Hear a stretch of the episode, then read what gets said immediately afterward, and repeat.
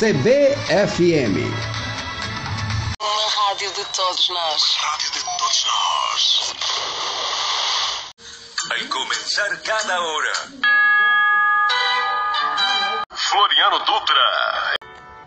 Olá, amigos. Os portugueses iniciaram a colonização do Brasil em 1500 e aqui encontraram população indígena, várias tribos.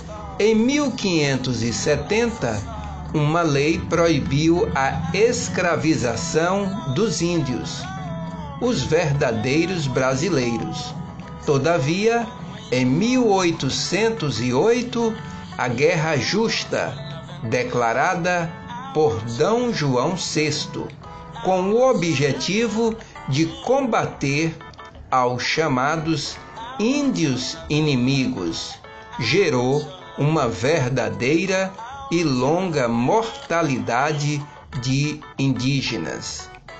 Em 1910 foi criado o Serviço de Proteção ao Índio, que veio reconhecer os direitos dos indígenas, a posse de terra que sempre foi sua.